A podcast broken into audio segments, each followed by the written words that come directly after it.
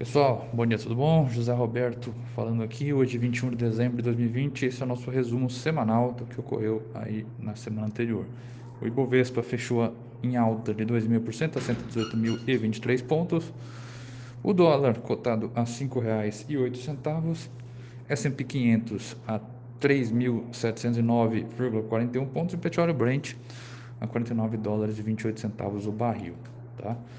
No Brasil, a gente tem as questões das disputas da presidência da Câmara e do Senado. O candidato Arthur Lira recebendo a indicação do apoio de mais dois partidos, elevando seu bloco a 213 dos 513 deputados. Enquanto isso, o Rodrigo Maia trabalha para atrair partidos de esquerda para o seu grupo, mas ainda não define um candidato.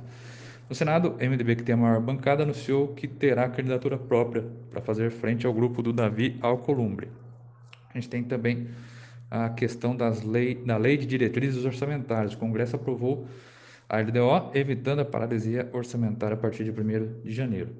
O orçamento, que deverá ser votado apenas no início de 2021, será mais apertado que o proposto inicialmente pelo projeto de lei orçamentário anual, que leva à preocupação sobre os gastos públicos. Em internacional, nos Estados Unidos a gente tem a, gente tem a questão do novo pacote fiscal.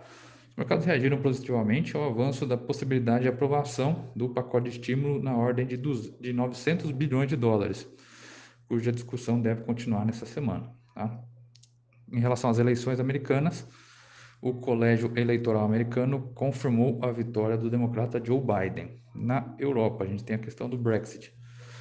Segundo a autoridade, as negociações do Brexit estão em estágios finais. A igualdade de condições para termos já assinado e a pesca continuam sendo os principais pontos de divergência entre a União Europeia e o Reino Unido. Na Europa também, a questão da segunda onda do Covid. Teve novo lockdown anunciado para todo o comércio não essencial na Alemanha e diversos países da Europa anunciaram suspensões para viajantes do Reino Unido, com o temor de uma nova variante do coronavírus ali que tenha potencial de velocidade de transmissão até 70% maior. Já na China, foi apresentado um plano para vacinar 50 milhões de pessoas até o início de fevereiro. Para essa semana de agora, o que, a gente espera? No Brasil, a gente vai ter os destaques da agenda econômica sendo o IPCA 15 de dezembro e a nota de crédito do Banco Central, referente a novembro. No cenário internacional, os destaques são a ata da decisão de política monetária da Colômbia e do Chile, aqui na América Latina, indicadores de confiança das principais economias. Bom? Mas dúvidas, a gente está sempre à disposição. Por enquanto, boa semana para todo mundo. Qualquer coisa, é só nos chamar. Até mais.